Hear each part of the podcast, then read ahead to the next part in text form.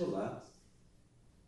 Hoje damos continuidade a mais um episódio dessa nova temporada do estudo de Gênesis.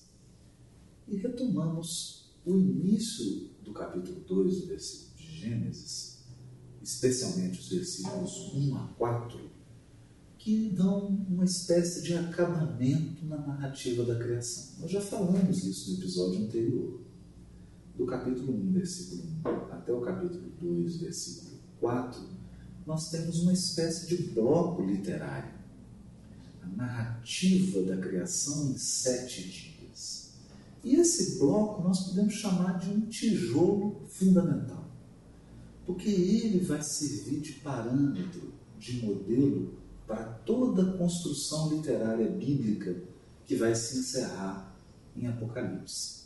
Não é à toa que o livro de Apocalipse, que é o último livro do cânon bíblico, se encerra com a Jerusalém que desceu do céu, portanto, uma edificação, uma construção, toda formada de pedras preciosas, como se esse texto de Apocalipse retomasse esse bloco que nós estamos fechando agora.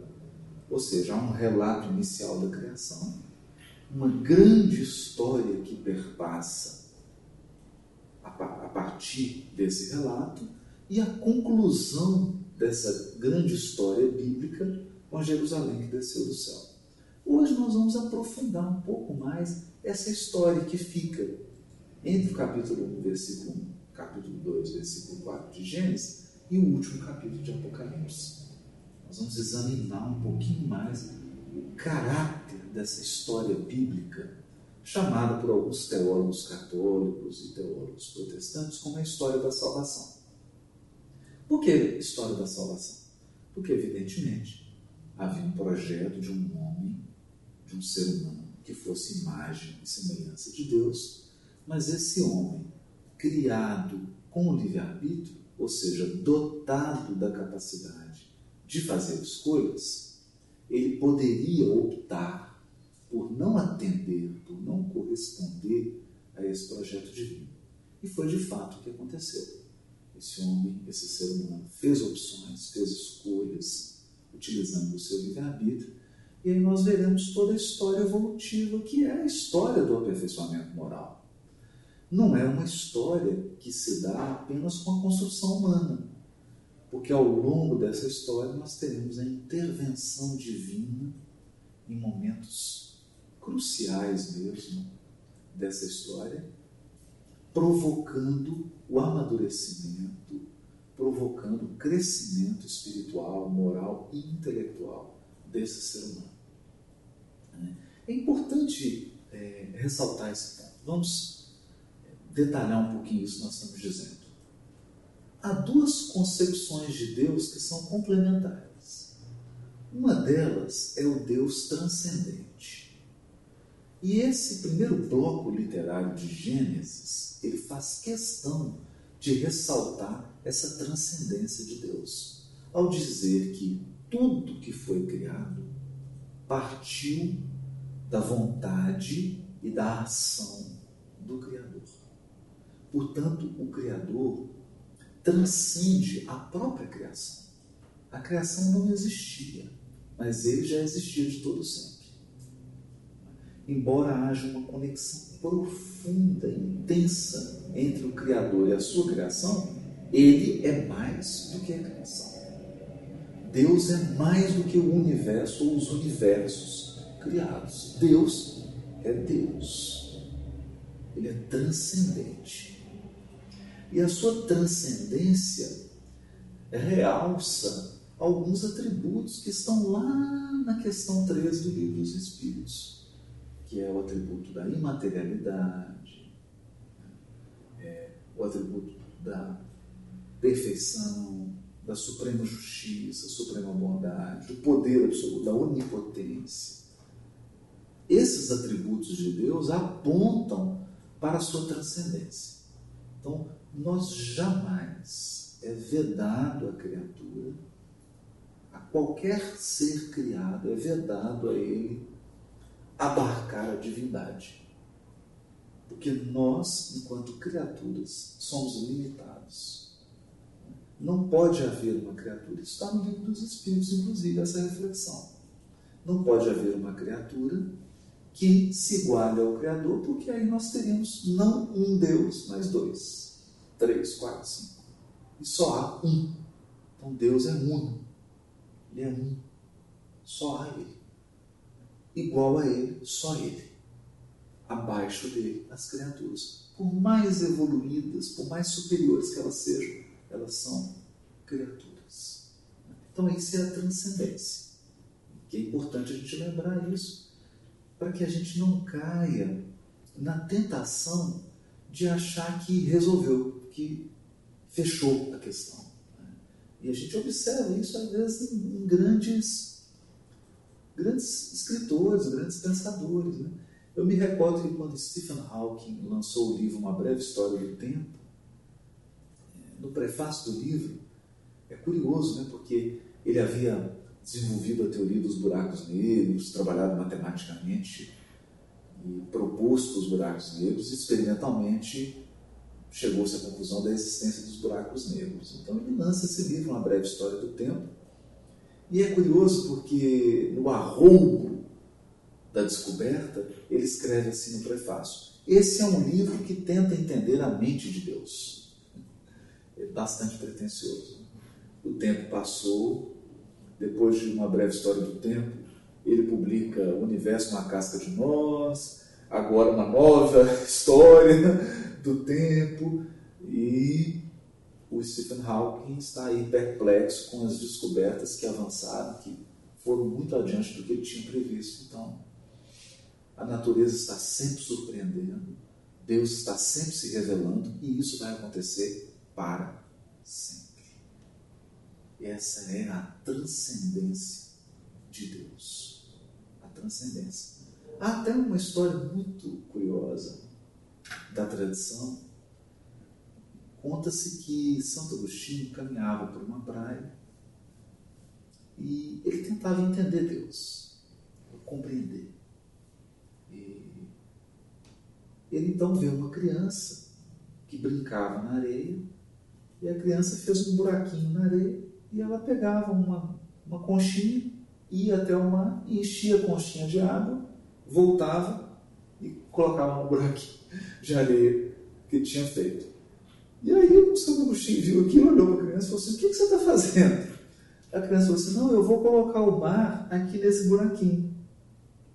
E aí ele disse assim: oh, Mas isso é impossível. Aí a criança teria olhado para Santo Agostinho e dito assim: ah, é impossível colocar o mar nesse buraco? Ele é. Então por que você está tentando colocar Deus na sua cabeça? Foi como um relâmpago que caísse sobre ele. Ele ficou perplexo, aturdido. E quando ele olhou de novo, não havia mais criança. Teria sido uma, uma visão do Santo Agostinho. Uma grande lição. Né? Deus é incomensurável, infinito inabordável. Nós só conhecemos de Deus aquilo que ele revela sobre si mesmo. Porque um copo de água não pode conter, abarcar o oceano. Né? Essa é a ideia. Mas há um outro aspecto, e é esse que nos interessa aqui. Esse aspecto é muito importante, que é a imanência imanência. E é um assunto que causa perplexidade em alguns intelectuais. O texto bíblico do capítulo 1, versículo 1, ao capítulo 2, versículo 4, revela o Deus transcendente, o Deus criador. Do capítulo 2, versículo 5 em diante, toda a Bíblia, toda ela, vai revelar o Deus imanente. O que é um Deus imanente? Um Deus que está na criação. Ele é superior à criação, mas ele, ela, a criação, está dentro dele. Então ele está presente, ele atua, ele interfere ele age. no mundo, na sociedade, nas comunidades, nas famílias e no indivíduo. Os sábios hebreus até cunham um termo chamado supervisão individual. Eles analisam a providência divina e concluem que cada um de nós está supervisionado pelo próprio Deus. Olha que bonito isso. A nossa vida conta com a supervisão individual. É óbvio essa supervisão se dá numa escala em que você tem seu espírito protetor, acima dele um outro, acima dele um outro, acima dele um outro, um outro, um outro, um outro, um outro, um outro, até Deus. Então, um caso lindo, maravilhoso. No livro Sexo e Destino, psicografado por Francisco Campos Xavier e Valdo Vieira, ditado pelo Espírito André Luiz, é, eu não vou contar a história aqui do, do livro, né? até porque eu quero que todo mundo leia. Mas o benfeitor do livro é o Félix.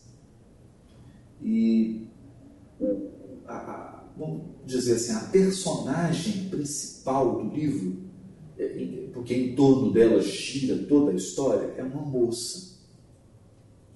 E depois nós vamos descobrir ao final do livro os vínculos que essa moça tem e por que, que ela mobilizou toda uma equipe espiritual. Isso vai ser esclarecido no final do livro e eu não vou contar aqui. Não vou contar. Mas o Félix é um benfeitor que tem ampla margem de movimentação. Então, ele começa com a equipe dele, dentro da equipe Sandra Luiz, ele visita lares, ele interfere, interfere, ele altera as circunstâncias, ele vai trabalhando, evidentemente, com a permissão superior, mas ele vai fazendo intervenções muito importantes ao longo do livro. Chega um momento do livro que é crucial. Essa moça decide suicidar-se. Vou suicidar. Entra numa farmácia para comprar um veneno. Ela conta uma história que usar o veneno, mas na verdade ela ia tomar aquele veneno. O poder de intervenção do Félix era tão grande que ele atua sobre a mente do farmacêutico, o farmacêutico se engana e no local do veneno ele coloca um sonífero e dá para ela um sonífero e ela compra aquilo achando que é um veneno. Toma, na verdade, um sonífero. Olha a intervenção do Félix. Como que ele dominava a situação. Ela dorme, adormece na rua pública acorda e parece que está tudo sob controle. Parece que está tudo sob controle. Mas quando ela acorda e vai atravessar a rua, ela é atropelada. Nessa hora, é, é, é visível no romance que André Luiz é tomado de uma perplexidade. E o próprio Félix, o benfeitor, fica pálido por quê? Aquilo não estava previsto para ele. Não estava previsto para ele, Félix. Então ele fica perplexo com o atropelamento dela, porque agora ela estava na iminência de desencarnar. E aí o André Luiz pergunta para ele: Bem, Félix, e agora o que nós vamos fazer? Ele fala: Agora nós vamos orar. Agora nós vamos orar. E é uma cena maravilhosa. Por que, que ela é maravilhosa? Porque aquele benfeitor, que até então parecia ter controle de todos os acontecimentos, aquele benfeitor que parecia estar no comando de todas as circunstâncias, evidentemente com a supervisão e com, com autorização superior, né? óbvio, que interferia, que intuía, que alterava que atuava diretamente, agora estava perplexo. Uma circunstância fora da previsão dele ocorreu. Acontece que não é à toa que ele era um benfeitor da envergadura moral mostrada no livro. O que, que ele faz? Ora, porque o que, que ele entendeu? Que naquele momento o caso foi avocado, foi trazido para a providência divina. Deus agora é comigo. E de fato, aquele atropelamento que parecia um acidente terrível será a causa da solução de todos os problemas do livro. Vem o obsessor, vem tanto de coisa acontece em função daquele atropelamento e toda a história se resolve por conta daquele atropelamento. Então a pergunta é: quem está dirigindo? Quem está no comando? Você? Eu? Seu espírito protetor? O espírito protetor do seu espírito protetor? Quem está no comando? O espírito protetor do seu espírito protetor, do seu espírito protetor, do seu espírito protetor? Não. Quem está no comando é Deus. Ora, essa história está no Evangelho também. Essa história está no Evangelho. No momento em que Jesus é preso, que Simão corta a orelha de mal, Jesus cura a orelha dele e diz: Simão, embainha a tua espada, que aquele que com ferro fere, com ferro será ferido. Se eu quisesse, eu pediria ao Pai e me enviaria legiões de anjos. E silencia. Daquele momento em diante, nós vemos um Cristo em silêncio, respeitando todas as circunstâncias. Ele que havia utilizado todos os seus poderes de Cristo para curar leprosos, para curar cegos de nascença, para andar sobre a água, para multiplicar pães, para intervir, agora não usa nenhum desses poderes. Se entrega. Por quê? Por que, que o Cristo se entrega?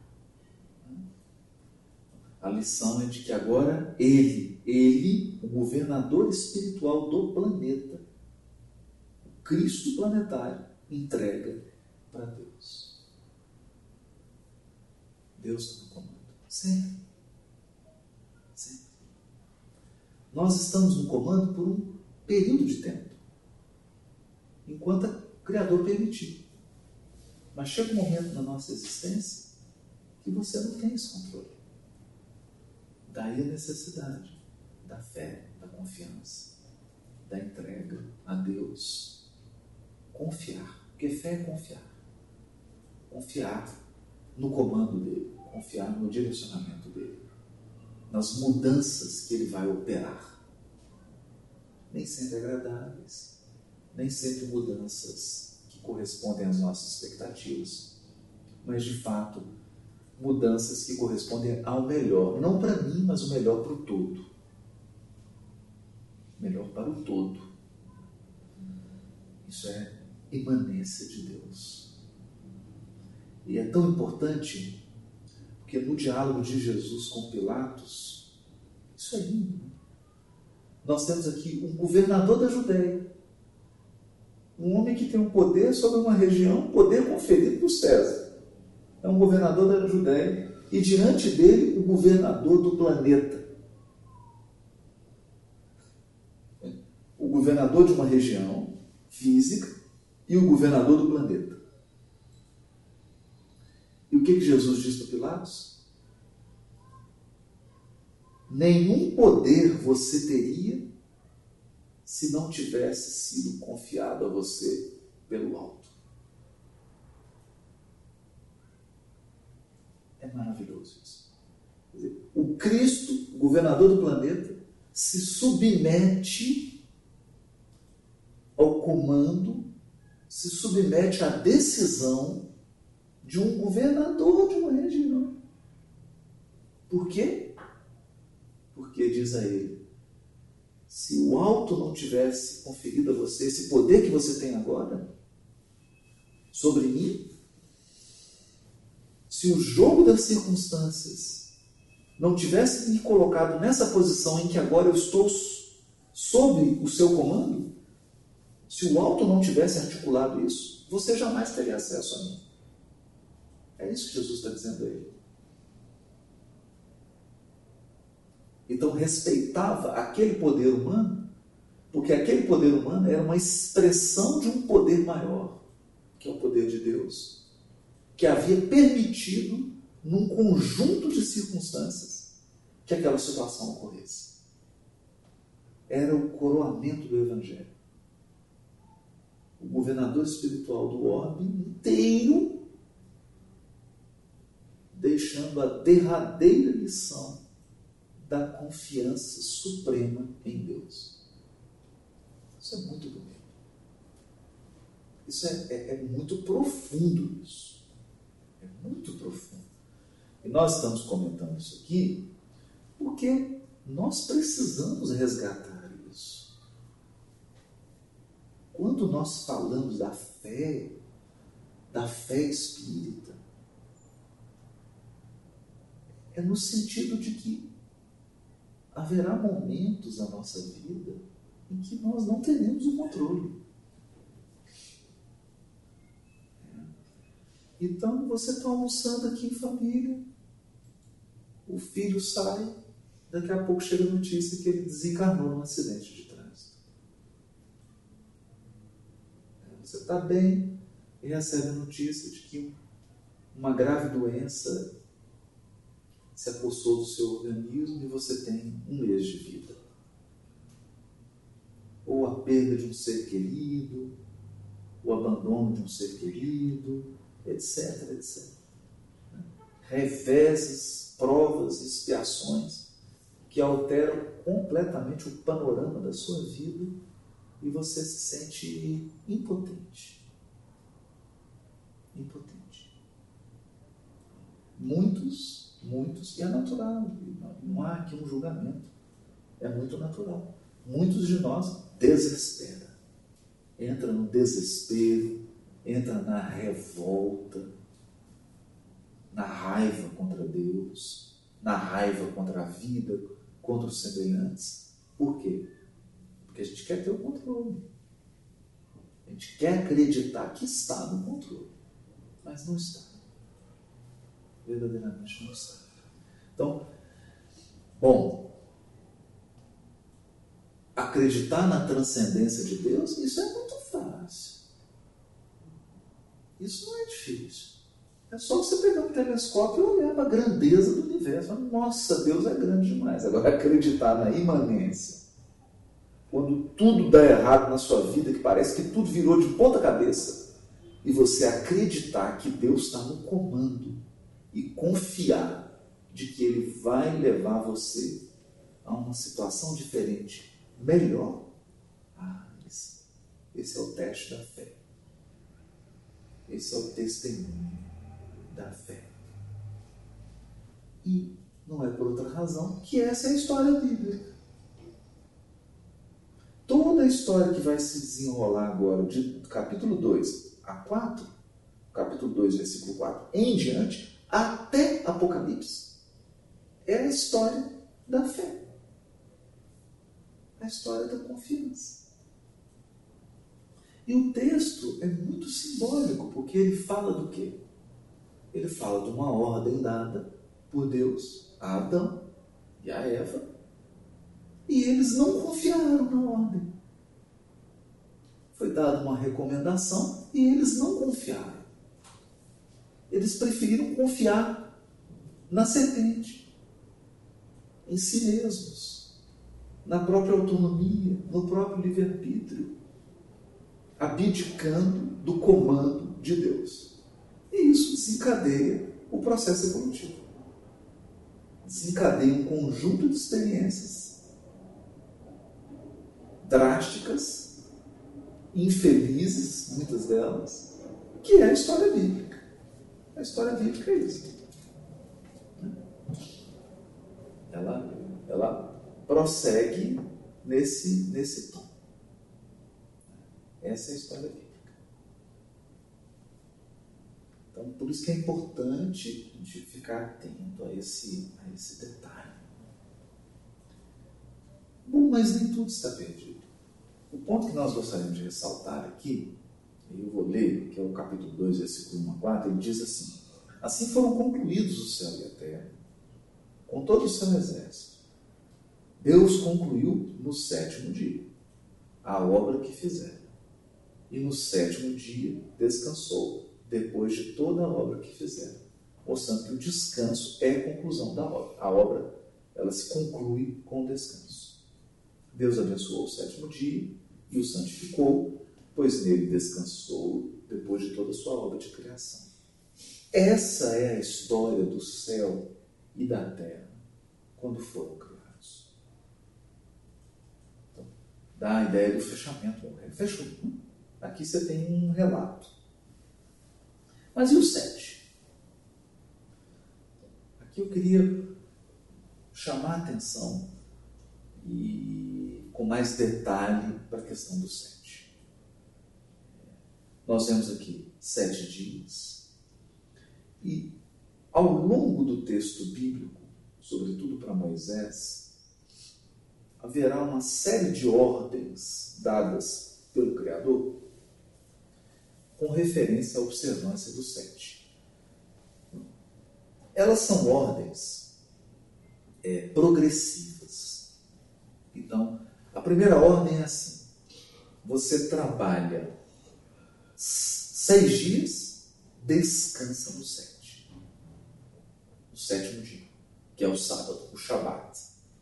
A observância do sábado é o que? O descanso no sétimo dia. Mas ele é um descanso provisório. Porque eu trabalhei seis, descanso o sétimo dia. Trabalho mais seis, descanso o sétimo dia. Isso vai parar quando? Essa é a pergunta. Vamos pensar nisso. Porque o que, que esse descanso semanal está apontando? Ele está apontando para um descanso maior. Para um descanso que, que vai significar conclusão da obra conclusão da obra. Então vamos lá. Né?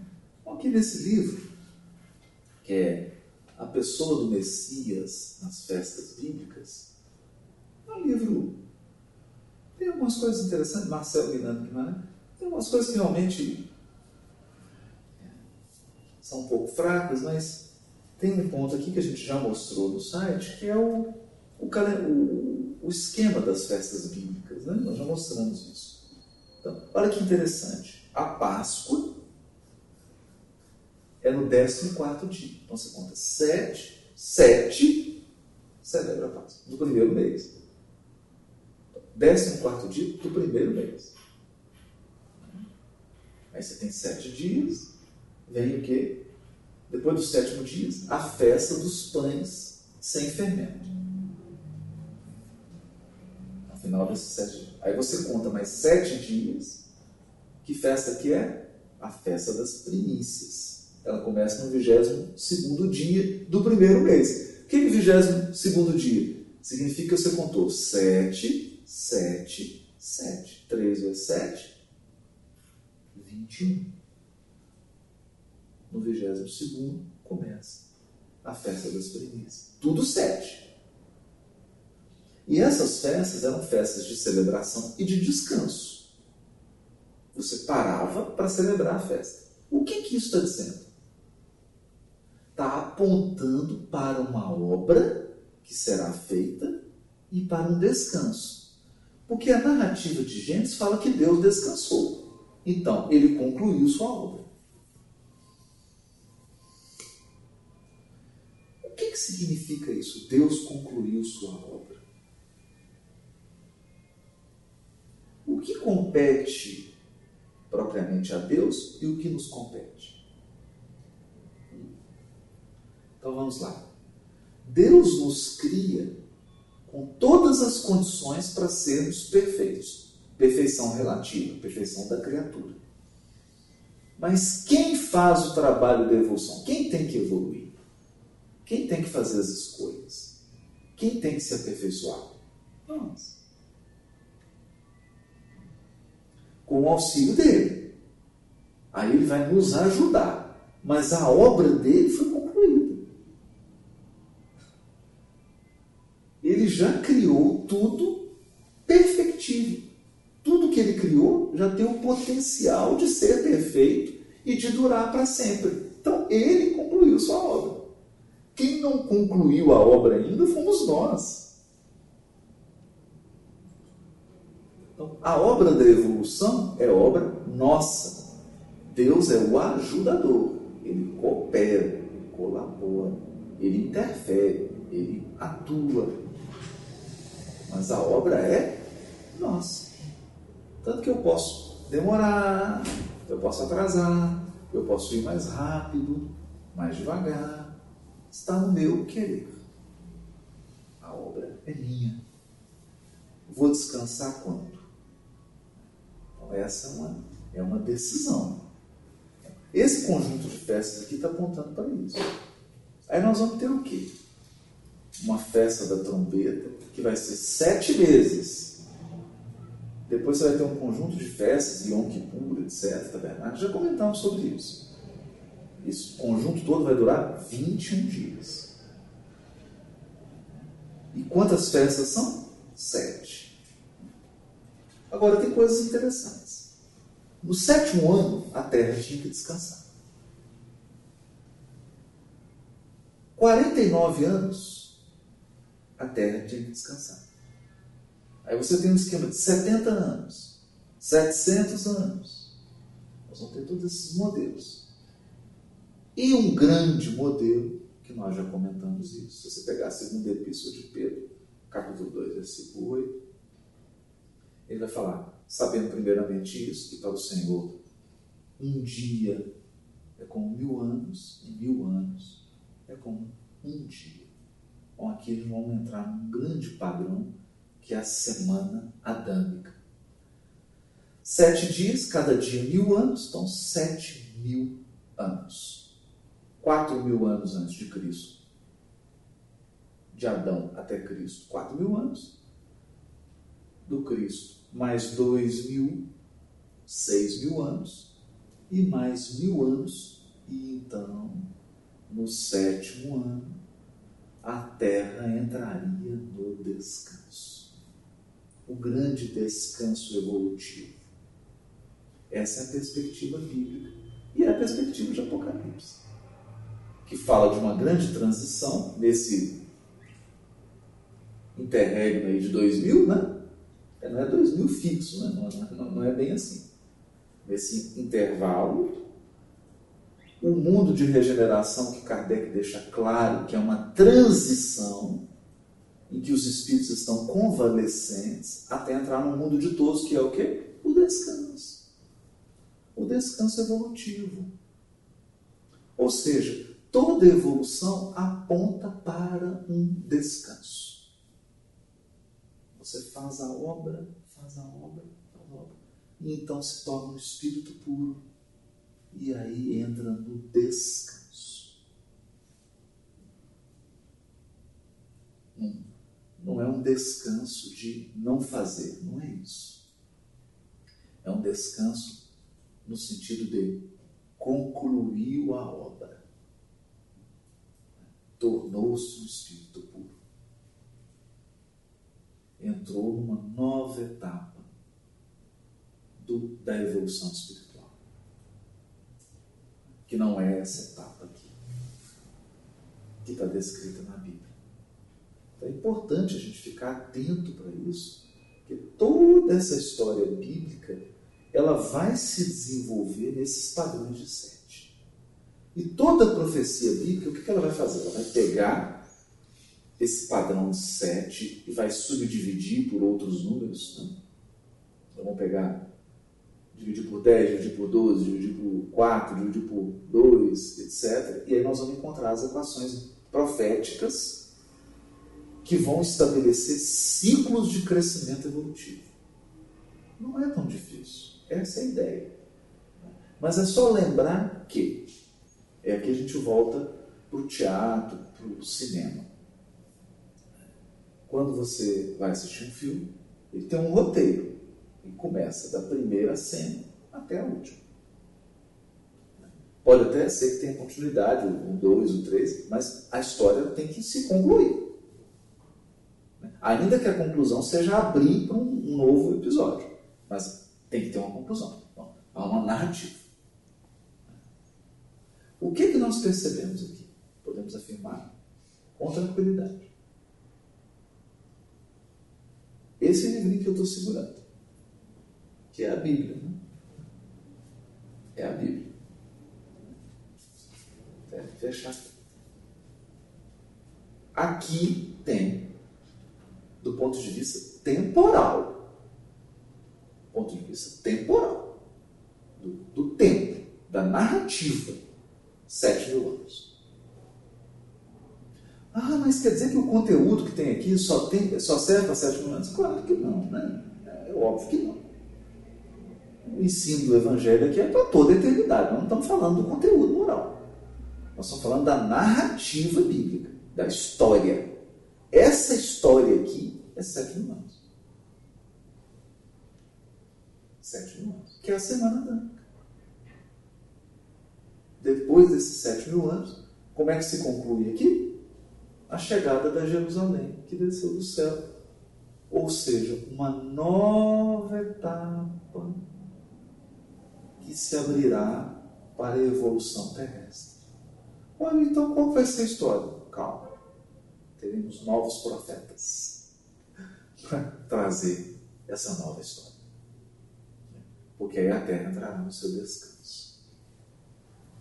Então, isso aqui está narrando um período muito claro muito claro da humanidade, né? um trabalho feito em sete mil anos. Isso é importantíssimo. Que é também uma semana, né? uma semana bíblica. É uma maneira também de contar. Então é interessante porque que esses sete dias aqui não está à toa. E essa celebração de festas, tudo em sete, seis dias de trabalho, descansa no sétimo dia, 49 anos a terra tem que descansar, no sétimo ano a terra tem que descansar. Tudo isso aponta para um grande descanso da terra. Um período de, aí não mais um descanso físico, mas um descanso espiritual.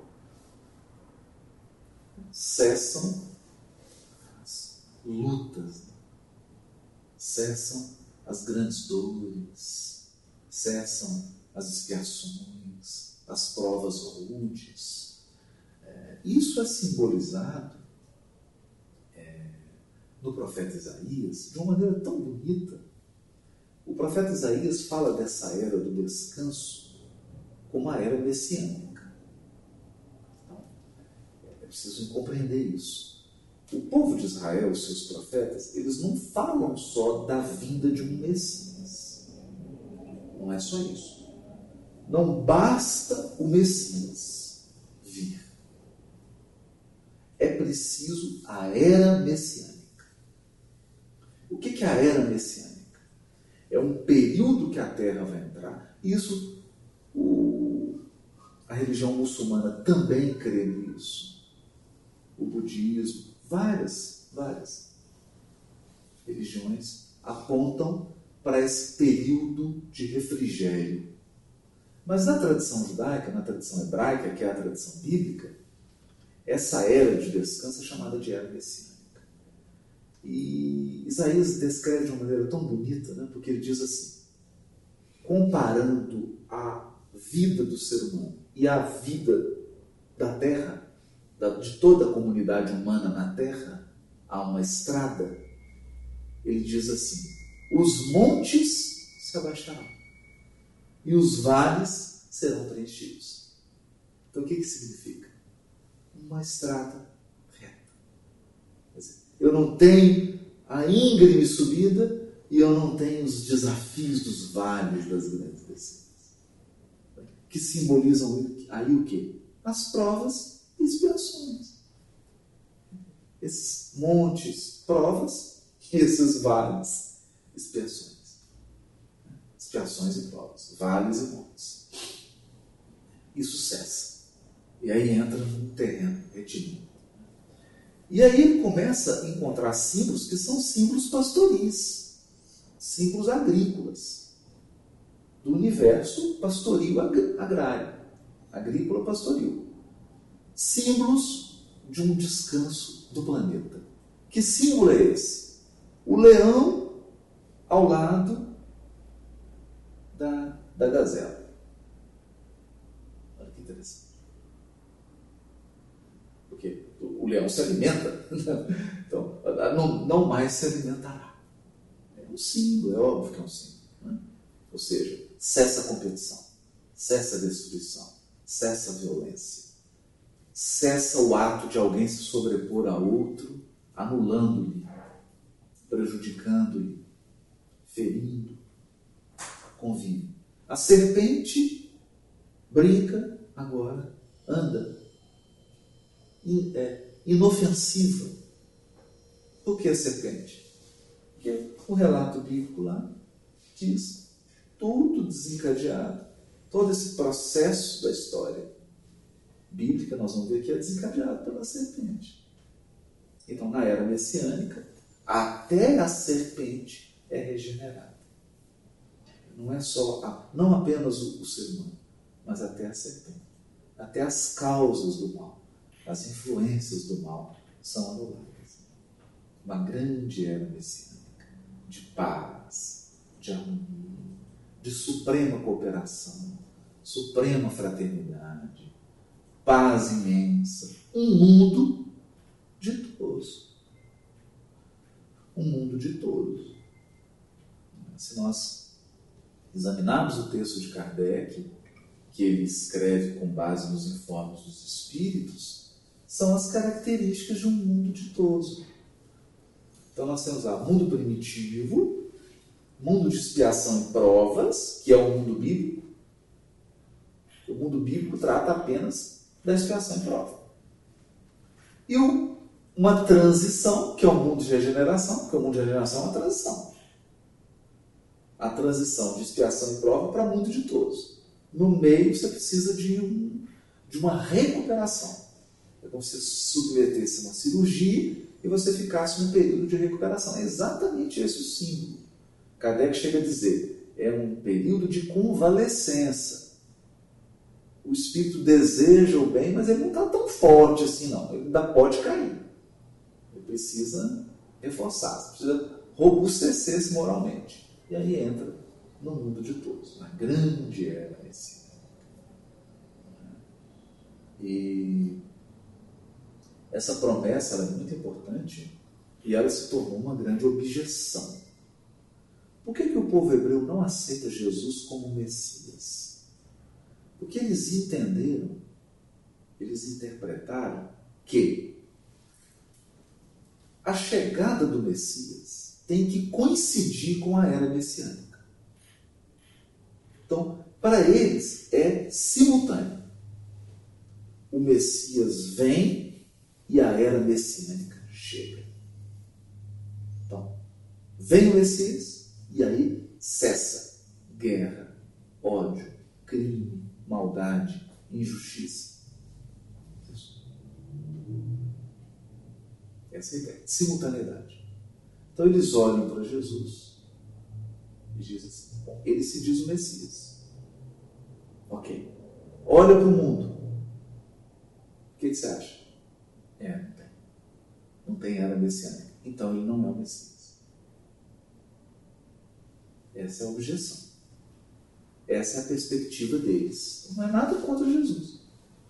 Não está simplesmente diminuindo Jesus. Não está simplesmente fazendo isso. Estão num raciocínio. Como que Jesus respondeu a essa objeção? Porque essa objeção foi apresentada para Jesus. Isso foi dito para ele, olhando para ele. Eles disseram isso para ele. Como que Jesus respondeu? Jesus contou uma parábola. A parábola do grão de mostarda. O que é a parábola do grão de mostarda? A mostarda não é a mostarda que a gente come uma folha, né? essa é outra, da árvore, a árvore grandiosa, que começa com uma pequenina semente. começa com uma minúscula semente e se transforma numa grandiosa árvore. Então, o que, que Jesus quis ensinar? Não imagine que a era messiânica vai surgir com um estalar mágico de Deus. Não vai ser assim. Chegar alguém e. Pum, o mundo. Não é. Natural. O que, que na natureza é assim? Nada. Tudo na natureza tem um espírito de sequência. Então o que Jesus estava dizendo? Eu sou o Messias, eu vim inaugurar a era messiânica, mas agora ela é um grão de mostarda. A era messiânica que eu vim trazer é uma semente. Eu vim plantá-la na terra. E vai demandar um tempo para essa árvore crescer e frutificar. Então não é simultâneo. Essa é a resposta dada por Jesus à objeção de que ele não seria o Messias, porque não chegou o Shabat da terra, o sábado da terra. Quando será o sábado da terra? Nós não sabemos. Nós sabemos como ele vai ser, mas a data exata nós não sabemos. Mas o sábado da terra está sendo construído aos pouquinhos. Está sendo construído desde aqui. Né? Desde aqui do capítulo 2 de Gênesis, versículo 4 em diante. Está sendo construído. Né? E o reino de Deus, porque o sábado da terra tem a ver com um reino divino. Porque aí Deus passa a comandar totalmente. Isso aqui é bonito. Porque na proposta do Éden, quando Deus constrói o jardim, ele comanda. Mas Adão e Eva têm livre-arbítrio. Então eles podem se opor. E se opuseram. Não aceitaram. Então, o que, foi, o que aconteceu com eles? Foram tirados do jardim. Para quê? Para que eles construíssem, segundo o livre-arbítrio deles. No sábado da terra, no grande Shabat, no grande descanso da terra, Deus volta a reinar como reinava no Éden. Mas agora, por quê? Por que, que ele volta a reinar? Porque nós vamos desejar que ele reine. Nós vamos pedir para ele, Deus, por favor, comande. Por favor, assuma o controle. Então, é assim que fecha a narrativa, é bonita. É igual um filme mesmo. Começa Deus oferecendo, o ser humano recusando, sete mil anos se passa. Uma semana. Uma semana. Sete mil anos se passam. E esse mesmo ser humano chega e fala: Eu não aguento. Pai, eis que entrego a minha alma em tuas mãos, que são as palavras do Cristo na cruz. Eu te entrego. Então. E aí o que, que acontece?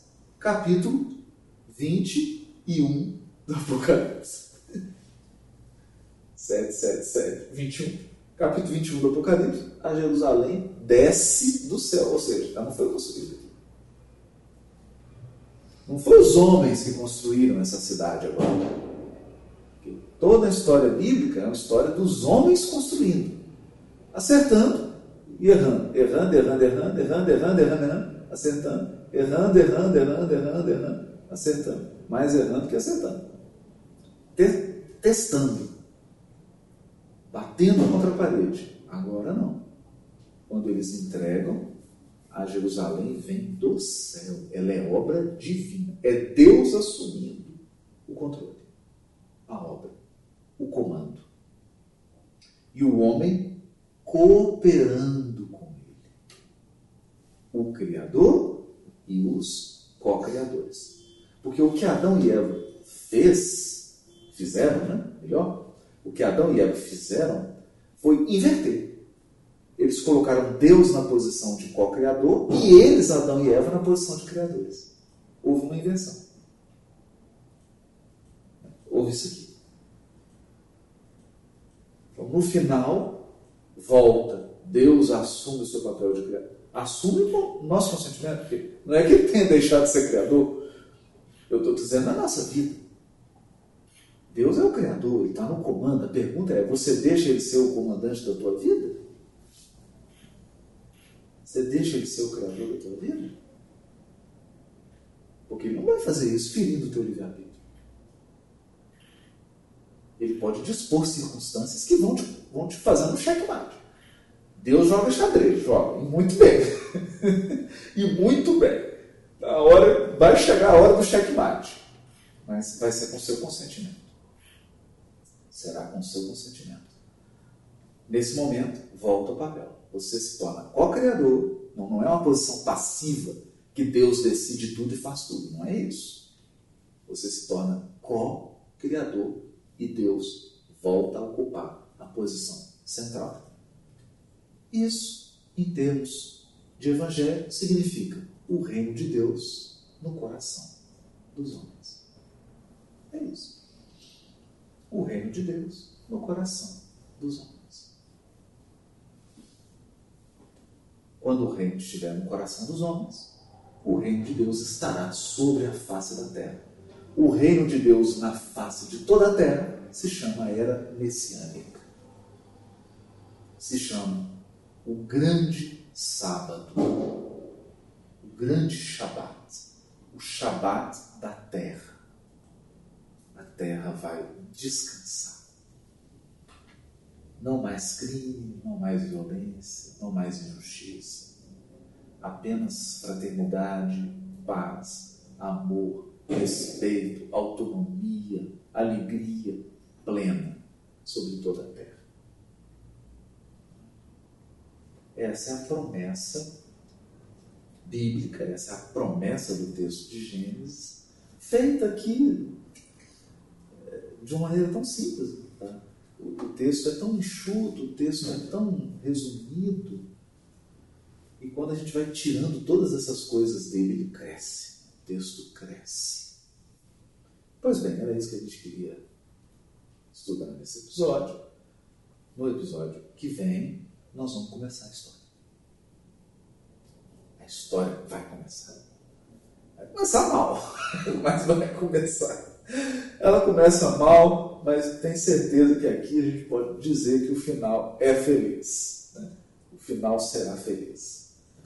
Ela começa com uma inversão de papéis. O ser humano assumindo a posição do Criador.